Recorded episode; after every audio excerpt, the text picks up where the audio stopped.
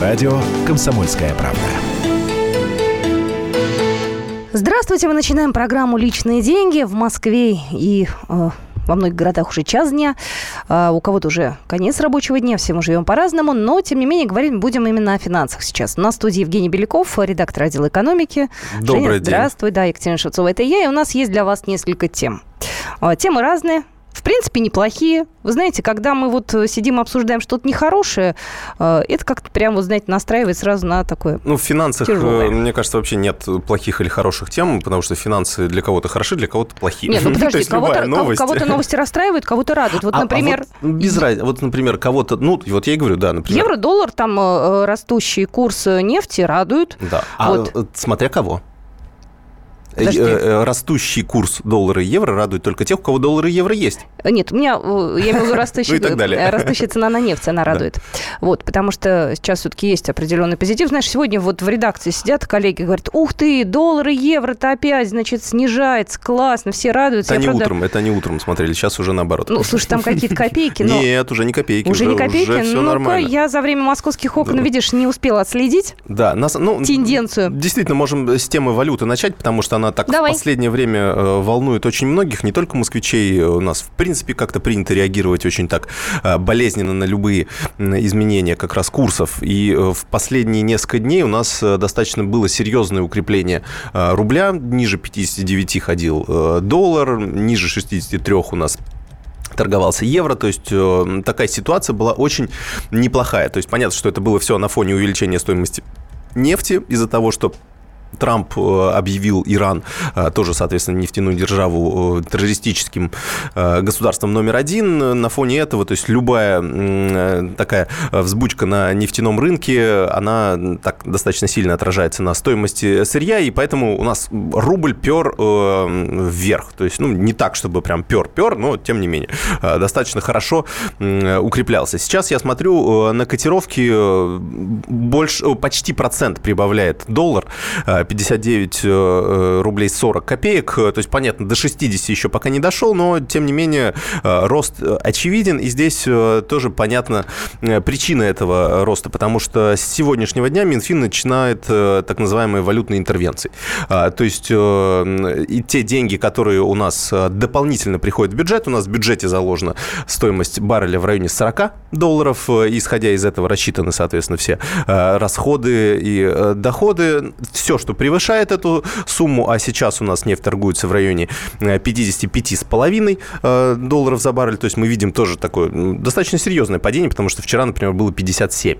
Э, И э, вот то, что сверху, вот эти 15,5 долларов, все это откладывается в резервы. Ну, для того, чтобы заложить это в резервы, Минфин э, берет, э, выходит на рынок, на московскую биржу, покупает там валюту. Ну, по примерным оценкам, если э, цена на нефть вот составляет вот этот уровень 55 долларов, то примерно 100 миллионов долларов каждый день Минфин будет покупать, ну, каждый рабочий день. То есть это э, достаточно такой сильный фактор, который будет играть на укрепление доллара. Ну, вот мы видим, что в купе с падением э, цены на нефть на рынке э, сейчас происходит укрепление доллара. Э, Как раз я думаю, что по совокупности этих двух причин. Ну, хорошо, ладно, допустим. Есть тут То чему есть поэтому порадоваться. есть порадоваться, повод порадоваться у тех, кто, например, у кого есть какая-то валютная заначка. Да? Ну, не то чтобы порадоваться, но, по крайней мере, понять, что, ну, вот их, по сути, ставка на валюту, она в какой-то момент сыграла. Я не говорю о каких-то спекуляциях, да, я говорю о том, что если у вас какая-то часть заначки лежит э, в долларах или в евро, то сейчас она себя оправдывает свою необходимость. Хорошо, э, давай мы с тобой уже к следующей теме перейдем. Она касается у нас э, сдачи квартир. У нас, кстати, для многих людей сдача квартир это является определенным источником дохода, таким пассивным. Вот, если мы говорим о Москве, так это фактически А для вторая большего работа. количества людей это является источником расхода. Ну да, ну для кого как. Ну давай мы поговорим для тех, кто все-таки про тех, кто сдает квартиры, да, потому что у нас сейчас как по закону положено. Ну, у нас положено платить э, за, в общем, налог на это. Ну, я так понимаю, 90% сдающих, например, в той же Москве э, квартиры не платят налог. Э, Я думаю, что в регионах ситуация еще более, не сказать, что удручающая, да, но, тем не менее, это рынок изначально темный. То есть он, он черный абсолютно, никто не под... Ну, все подписывают договора, но они действуют 11 месяцев, потому что их не надо регистрировать э, именно по этой причине, потому что они не на полный год заключены. Потом они пролонгируются, но, э, в общем, никаких Бумаг никто никаких чеков не выдает, угу. то есть рынок, он действительно э, до сих пор не регулируемый, то есть он такой даже, вот не знаю, как между собойчик, да, то есть, причем есть эти сайты, куча этих сайтов, на которых можно найти э, объявления о сдаче квартир, но, тем не менее, у налоговиков руки до этого рынка до сих пор не дошли. Понятно, периодически э, есть история о том, что участковые начинают усложнять жизнь тем, кто сдает квартиры, угу. э, потому что во многих домах есть консьержки, они, соответственно, видят, что если там какие-то меняются жильцы, э, если э, там, например, живут те, кто не те, кто прописан, ну, то есть можно по косвенным признакам понять, э, что квартира сдается, а э, в ней не живут те, кто, собственно, ей владеют. То есть понятно, что там кто-то рассказывает, что это родственники живут, это друзья на безвозмездных началах и так далее. Ну, все эти уловки мы знаем. А, но сейчас эм, э, постепенно этот рынок все-таки выводит на какую-то плоскость, э, такую законодательную. Э, и есть вероятность, что часть народа все-таки перейдет на легальную сдачу квартир, потому что, в частности, сейчас правительство планирует перевести, то есть сейчас как? То есть если мы хотим платить налог, это нам нужно заполнять... Что значит мы хотим платить налог? Мы же должны платить. Ну, мы должны платить налог, но... Э, Нравится не такая формулировка? Ну, никто ж не хочет. Никто не хочет. Дай нам, как есть, есть такая история о том, что э, очень часто вот как раз либерально настроенные, ну, в принципе, я, я к ним тоже так к либеральным, да, экономистам себя отношу, э, в, в том плане, что поскольку мы не платим вот сами своими руками вот этот подоходный налог, не страховые взносы, мы платим только имущественные налоги за недвижимость, за, за машину, например, угу. что если бы мы например, платили э, НДФЛ, подоходный налог, э, или даже страховые взносы, это так в совокупности получается больше 40% от нашей э, реальной зарплаты, которую мы получаем на руки, то это, конечно, так сильно бы нас подкосило. Я думаю, что ни у кого бы желания ходить и платить не было бы, потому что мы понимали, что это нужно совершить какие-то телодвижения, да, угу. дойти до налоговой, открыть какой-нибудь личный кабинет на сайте налогоплательщика, неважно. Вот, поэтому мы понимаем, что должны платить налоги, но мы априори не хотим. Ну, человек такой, да, то есть никто, я думаю, не хочет э, самостоятельно отдавать какие-то дополнительные деньги, будь то государство, э, не знаю, или, или кто-то еще. Поэтому здесь э, скорее государству нужно создать такие условия для того, чтобы оплата налогов была и, с одной стороны, не напряженной с точки зрения денег, угу. и не напряженной с точки зрения каких-то административных процедур, чтобы, чтобы не надо было куда-то ходить, заполнять какие-то декларации, подсчитывать точно, сколько составляют эти 13% от полученных тобой, не знаю, каких-то 458 тысяч, да, условно. А, и как это правильно вписать вот в эти несколько страничек э, э, декларации 3 НДФЛ, и обязательно нужно до конца апреля э, в этих очередях отстоять и, и все-таки сдать эти две бумажки в налоговую. Поэтому сейчас есть идея, она вполне уже реализуется, но пока, конечно, была сильно недокручена о том, чтобы налог на сдачу квартир э, заменить патентом. То есть один раз купил патент, ну и, соответственно, уже потом не волнуешься. Знаешь, вот я хочу нашим слушателям задать вопрос. Мы после небольшой паузы обязательно услышим мнение эксперта, но вот мне интересно, что вы скажете. Вот кто сдает квартиру? А, вы можете анонимно нам прислать сообщение в WhatsApp, мы не будем зачитывать номер телефона, не побежим в налоговый, но вы все налоги платите или вы каким-то хитрым образом от этого дела уходите? Вот нам просто а интересно. может быть, кто снимает квартиру и знает про своего хозяина, А, допустим. кстати, вот человек да. знает обычно такую информацию, когда он... Э, обычно знает. Обычно знает, да? Хотя 8 9 6 7 200 ровно 9702, это номер нашего WhatsApp и Viber. Мы подведем э, некий итог буквально через 2 минуты, поэтому присылайте сообщение, а мы обязательно скоро вернемся в эфире. У нас, э, в эфир у нас будет обязательно эксперт. Личные деньги.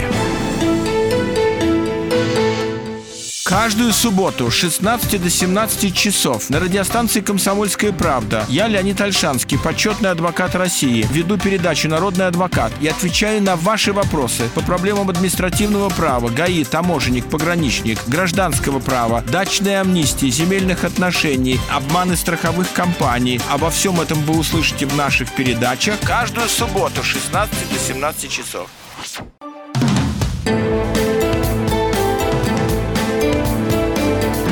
Личные деньги. На радио «Комсомольская правда». Итак, мы продолжаем нашу программу, программу «Личные деньги». Говорили мы о патенте, а, который, возможно, а, все-таки заменит налог э, со сдачи квартир. Насколько все это в реальности э, сложно или просто? Нам интересно, как вы э, поступаете, когда сдаете квартиру. Я помню, была такая хитрая история, там заключаешь договор на 11 месяцев. Да, да, да. Да, это все есть у Ну, нас, ты, да, ну, сейчас? конечно, все так заключают. Ну, чтобы конечно. не платить, да, потому Да, что... Это не то, чтобы не платить, это для того, чтобы не регистрировать этот договор э, официальным образом. То есть, э, если мы его не регис- не регистрируем, значит, ну, э, нигде, вот, собственно, хозяина нельзя поймать за это. То есть, ну, если договор заключен больше, чем на год, то он подлежит э, обязательной регистрации, и тогда, конечно, э, собственно, налоговые органы смогут об этом узнать. А, Так что именно по этой причине заключают договор на такую странную, на такой странный срок. У меня сообщение есть в WhatsApp у нас. Знакомая сдает за 35. Спрашивала, стоит ли договор официально заключать. Говорит, жалко подоходный платить. Ну где же быть такими жадными? Ну да, это, это, знаете, это как вот э, вы когда начнете сдавать квартиру, да, вот я посмотрю, насколько будете вы жадными или не будете жадными. То есть э, здесь все, Всё объяснил. все проверяется.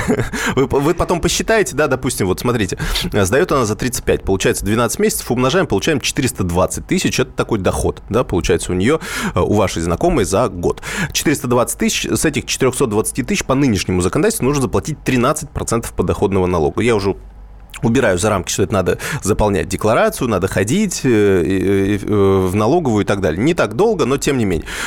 Теперь давайте посчитаем. Э, Четыре- 13% от 420 тысяч. Сколько это будет? Это будет у нас порядка 54 тысяч. э, Почти 55 тысяч рублей. Вы готовы заплатить 55 тысяч рублей вот в апреле? Прийти и отдать, ну, спасибо тебе, родное государство, за то, что строишь нам дороги. Вот тебе мой ценный вклад э, в то, что ты это делаешь. Вот не поверю, никогда не поверю. То есть э, э, платят, действительно платят. эм, В основном э, те, кто э, отдают подоходный налог э, за свои квартиры, в основном это те, кто сдают какую-то элитную недвижимость, э, э, недвижимость бизнес-класса. Если у них, например, заключен договор с какой-то корпорацией, да, и они, допустим, сдают квартиру, э, ну, например, корпорация оплачивает своим топ-менеджерам, да, допустим, каким-то экспатам или приезжим из другого города, они снимают им хорошую такую дорогую квартиру, да, тысяч за 200-300, например, в месяц, э, вполне э, в- распространенные ставки. Э, Конечно, при заключении договора с корпорацией, если юрлицо оплачивает эти деньги, они должны ну, получать какие-то документы. Понятно, что вам тогда э, приходится платить деньги. Но если речь идет о какой-то однушке рядом с АМКАДом, да, допустим, ну, если мы о столичных да, мерках говорим, и о доходе в 30-35 тысяч рублей, то, конечно, никто этим не заморачивается, и большинство абсолютно не платит. Потому что все понимают, вот сейчас вы начнете платить налог, и все, вы попадаете в базу налоговой. И, и вам, вам тогда назад уже соскочить не получится никак, никогда. Вы всегда будете платить этот налог. А, Понятно, что если вы перестанете э, сдавать квартиру, то, наверное, наверное, к вам вопрос. Но тогда вы в этой квартире должны жить, да. Потому что налоговая спросит, а что это ты? Получается, она у тебя просто так стоит, всегда сдавал, а тут, а тут не сдаешь. Давай-ка мы тебя проверим. Тут, конечно, нюансов много. А там куча родственников, да, твоих э, из соседних государств. Да, да, да. и- Проживает. И, доказываешь. По да.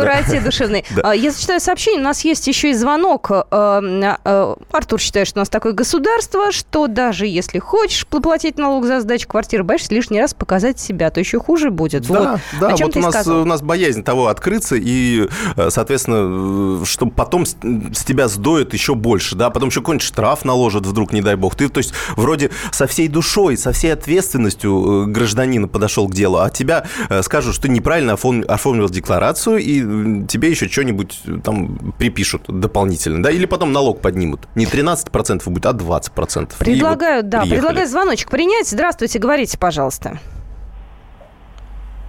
Здравствуйте. Говорите, пожалуйста, вы в эфире. До свидания. Ну да, пока человек с Видимо, мыслями нет. собирается, мы услышим э, уважаемого человека. Григорий Полторак у нас сейчас в эфире прокомментирует эту тему. Вице-президент гильдии риэлторов России.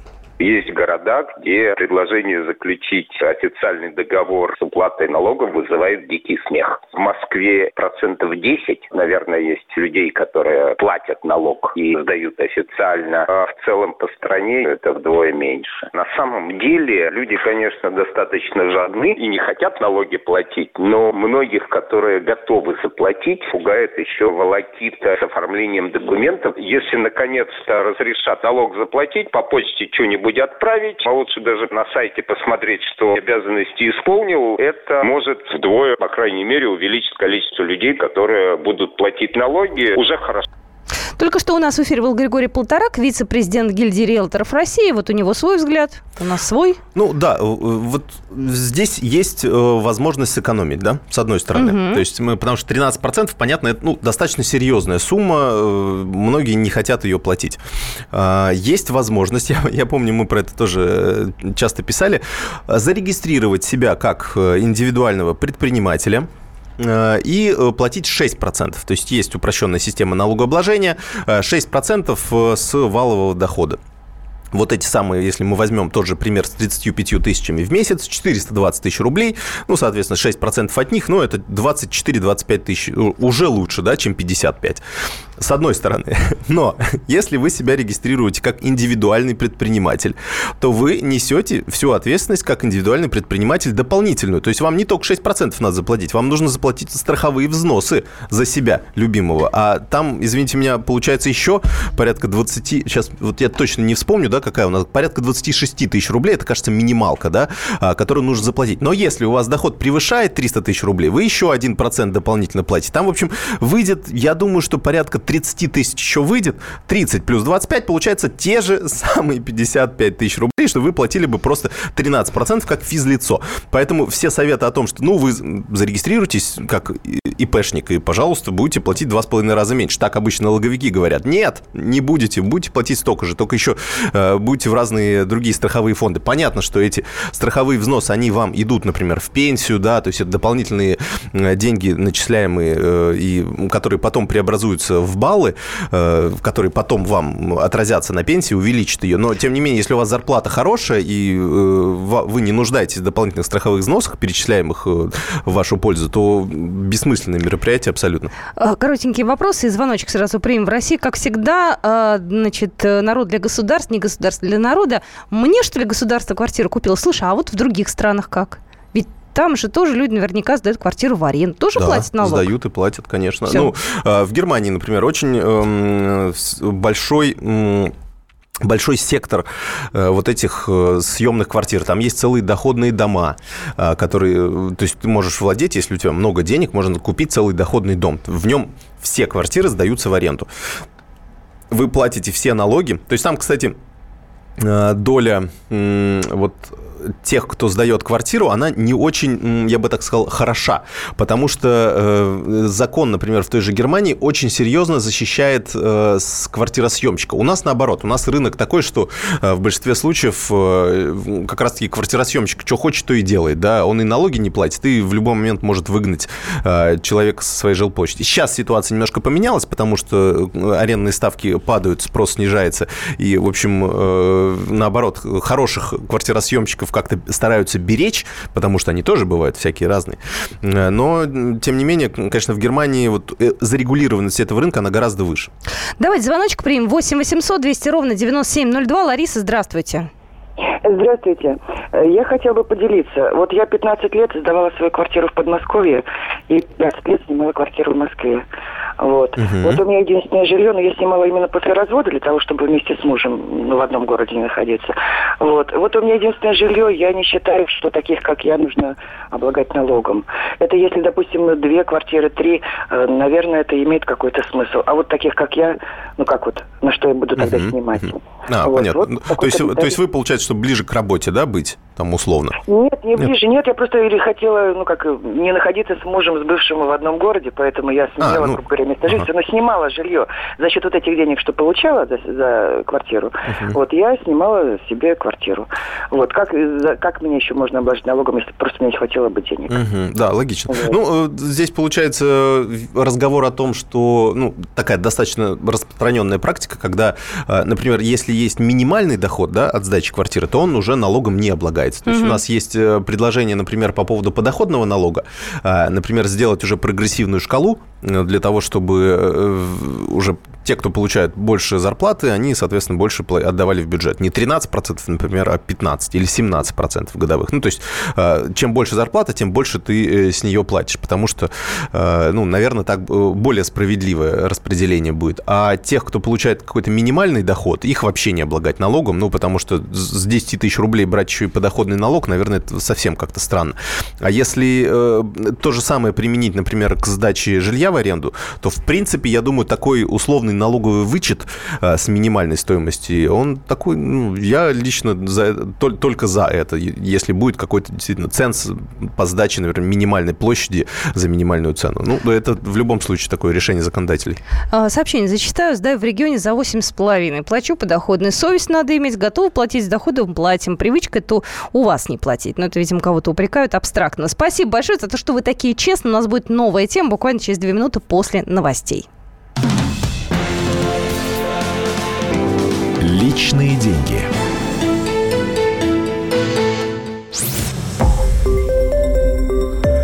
Радио «Комсомольская правда». Более сотни городов вещания – и многомиллионная аудитория. Барнаул 106 и 8 FM. Эм. Вологда 99 и 2 FM. Эм. Иркутск 91 и 5 FM. Эм. Москва 97 и 2 FM. Слушаем всей страной.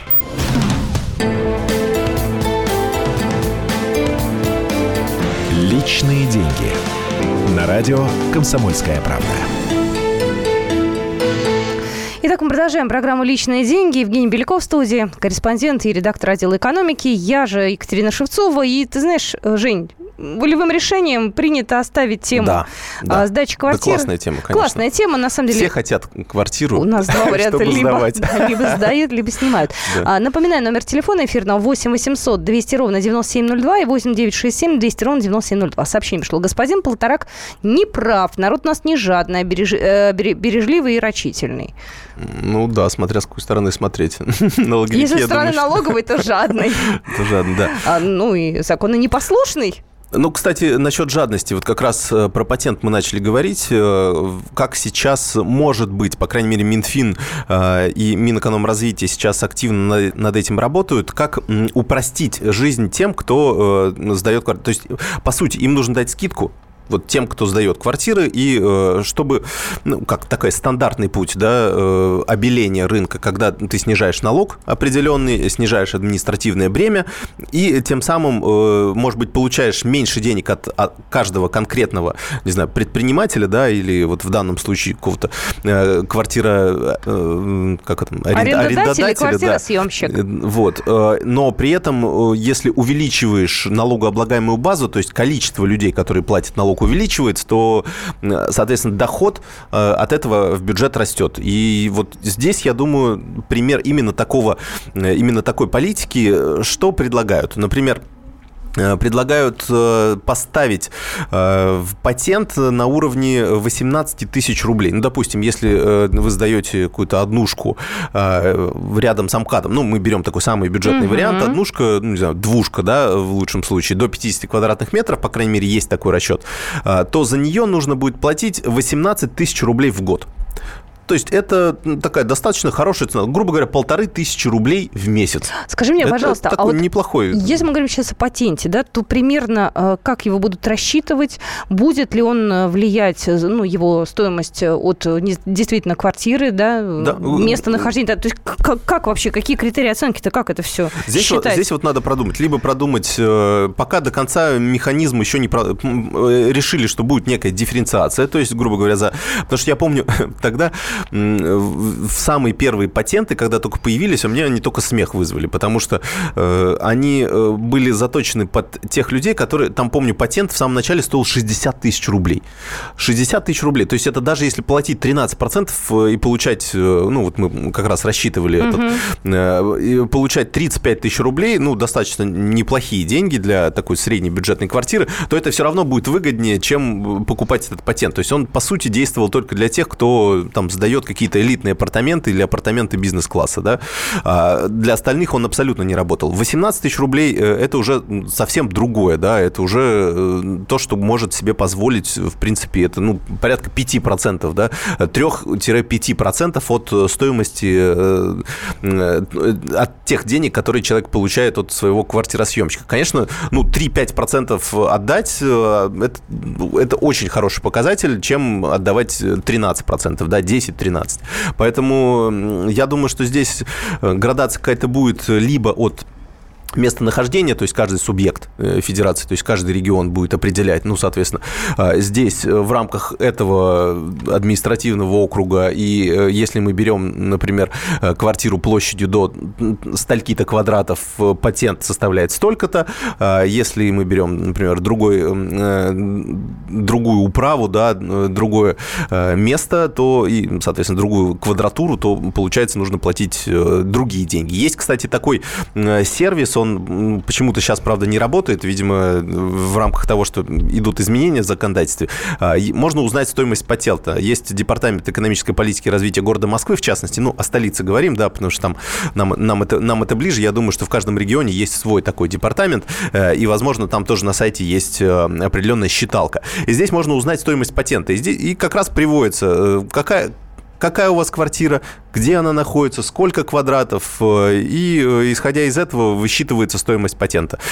Пока эта штука, э, то есть можно как раз ввести все эти данные, но почему-то, вот я сейчас попробовал, у меня не считает. У меня написано патент 0 рублей. Ну, такого, наверное, не может быть, вряд ли, но, вот, но тем не менее. Давай звоночек примем. 8 800 200 ровно 9702. Николай, здравствуйте. Здравствуйте. Откуда ну, вы? Из Москвы. Ага. Э, у нас доход граждан до 250 тысяч рублей, он налогом не облагается, даже НДФЛом. Процентами. То есть ты можешь в договоре также сдавать квартиру, писать 20 тысяч, и получается 240. Вот. Опять же, каким образом вы говорите, что будет как-то происходить там от МКАДа до трешки, от трешки, то есть появятся опять определенные места, где будет патент дороже, где будет дешевле. Это то же самое, что может произойти как с кадастровой стоимостью. То есть, получается, у нас государство нам дало кадастровую стоимость, она нам, она нам свое видение. А мы свое видение должны идти в судебном порядке оспаривать. Вы понимаете, то есть, почему? Нас опять каким-то образом обяжут, обяжут. Пускай лучше увеличат штрафы для тех, кто не платят. Вот. А, а вы считаете, что штрафы справить? работают? Вот, вот я считаю, что штрафы не работают. Минуточку.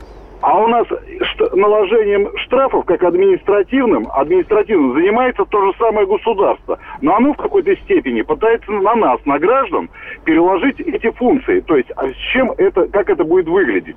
Если ты не согласен, иди обращайся в суд. Суд у нас тоже платный, к сожалению. Мало, много, но ты должен заплатить. Ты должен ходить на эти судебные заседания.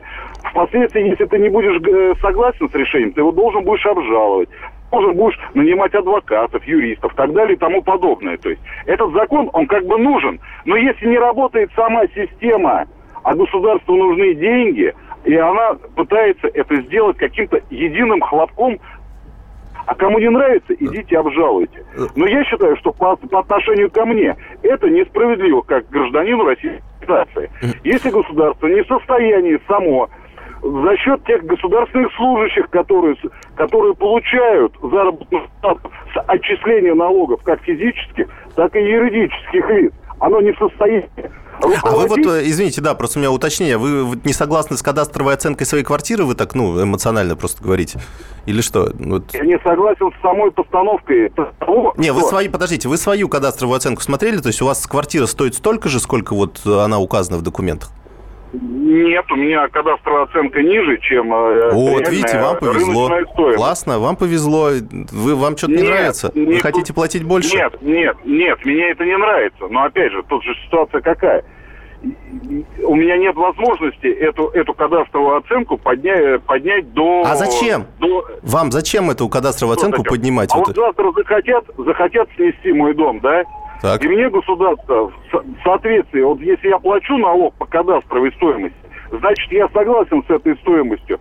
Со стоимостью Ой, слушайте, вы, мне кажется, жилья. проблему на ровном месте делаете. Давайте, наоборот, спасибо большое. наоборот, Критику вашу услышали, да, а то мы как-то сейчас надумаем и сами из этого Э, Все- расстроимся. Все, все наоборот жалуются, что им кадастровую оценку сделали такой, что она раза в два выше рыночной. И вот эти люди как раз оспаривают. Но если вы хотите оспорить, например, кадастровую оценку, которая наоборот ниже, ну, наверное, вы можете это сделать. Я считаю, что наоборот это не проблема, и вы вот просто э, берете риск, который, вероятность которого равна 0,1%, да, а, и возводите его в какую-то такую серьезную величину. Ну, не знаю. Ну, я думаю, что идеальной систему придумать невозможно. Вот э, если вы предложите, есть такой нормальный тезис, критикуя, предлагайте. Если э, вот по поводу штрафов, вот, э, по, вот, для тех, кто сдает квартиры, я, честно говоря, не понимаю, как это можно сделать. Вот какой-то идеальной схемы, ну, сложно придумать. Я просто, я же не говорю, я ничего не предлагаю, да, дифференциацию вводить. Я просто говорю, как это может быть теоретически. Я что же за чиновников придумать не могу? Я же не чиновник, не, э, не риэлтор, да, в конце концов, э, там, не глава риэлторской, не знаю, организации какой-то. Но, тем не менее, как это может быть организовано? То есть логично сделать некую дифференциацию, потому что есть разные квартиры, но как ее сделать? Понятно, что это такой вопрос нюансов. Я сообщение зачитаю. Все ляжет на плечи квартиры съемщиков. э, Квартиры снимают многие, потому что нет своего жилья. Вы о них подумайте. Я снимаю, мне ударит по карману даже 500 рублей в месяц отдавать. То есть, если вдруг у нас будет патент, если он будет э, достаточно приличных денег стоить, если он будет обязательным, то цены на квартиры, соответственно, повысятся. Потому что э, тем, кто сдает квартиру, нужно будет как свои э, С одной издержки стороны, повысятся. компенсировать. Не знаю. Честно говоря, вот все же это как с вопросом курсов валют. Э, все говорят, вот, вы знаете, сейчас вот условно, да, Минфин начинает валютные интервенции. Можно сделать э, очевидный вывод, что за счет того, что будет э, Минфин дополнительно скупать доллары, то рубль начнет укрепляться. Но нет, этого не происходит, либо происходит, но не в той мере, в которой мы ожидали. Потому что на курс валют действует очень много факторов. Так и здесь. Э, Да, один фактор будет э, увеличивать стоимость квартир, то есть э, так как если люди будут понимать, что деться некуда, налоговая всерьез взялась, не знаю, да, может быть, штрафы ввела, может быть, ввели какие-нибудь дополнительные льготы, и больше людей стали ну, покупать эти патенты, да, например, какую-то денежку государству все равно отдавать, э, увеличилось количество этих людей, да, но при этом они, ну, допустим, да, вот эти полторы тысячи рублей дополнительно, они попытаются переложить на своего квартиросъемщика. Может получиться, а может не получиться, потому что рынок сейчас такой, например, в той же Москве, в Подмосковье очень большое количество квартир сдается. Э, Риэлторы мне рассказывали, например, э, пример Реутова, да, там очень сильно, э, очень насытился рынок, и так получилось, что в одном из, э, в одном из домов всегда э, есть там только вот сдается дом, и там сразу же выставляются на, э, на аренду, не знаю, 20 квартир. Кто-то выставил за 30, кто-то выставил за 25, кто-то выставил за 24, да, и вот они друг с другом, соответственно, борются. Но спроса такого нет, и людям приходится скидывать эту стоимость. Так что здесь тоже очень много нюансов. Сейчас рынок для арендодателей, он не очень хороший. То есть квартир много, квартиросъемщиков э, тоже много, но не так, как было раньше. Раньше это был рынок продавца, так же, как э, по квартирам, которые покупаются и продаются. Вы помните, как э, дико росли цены, сейчас они не растут, Между потому прочим, что Между прочим, я поменялся. как э, ведущая программы «Московские окна» могу тебе сказать, что в Подмосковье, в частности, в Новой Москве, но это уже Москва считается, да? Ну, хотя, в общем-то, за пределами МКАД, э, там же темпы строительства были нового жилья просто астрономическими. Там же ведь строили э, быстрее, чем продавали. Причем на миллионы лет вперед. И вот сейчас пока эти э, темпы чуть-чуть притормозили, потому что инфраструктура пока не готова, пока еще э, вот э, такого спроса нету. Вот на уровне мэра, я знаю, вопрос о том, чтобы чуть притормозить, он был принят вот буквально недавно. Тема действительно важная. Рынок надо обелять, потому что действительно 90% находится не то что в тени, а просто в черноте. А, Поэтому рано или поздно, я думаю, здесь начнут наводить порядок. И это для квартиросъемщиков же тоже выгоднее. Если рынок будет белый, то они смогут отстаивать свои права в случае чего, потому что они наиболее сейчас бесправные. А, Так что я думаю, нам всем это будет на руку. Главное, чтобы нашли такую, ну, некую хорошую схему, э, удобную для всех. Ну что же, мы на этом программу «Личные деньги» на сегодня заканчиваем. Всем большое спасибо, кто был с нами. В студии был Евгений Беляков, редактор, редактор раздела экономики, и я, Екатерина Шевцова. Личные деньги. Мигранты и коренные жители. Исконно русская и пришлая.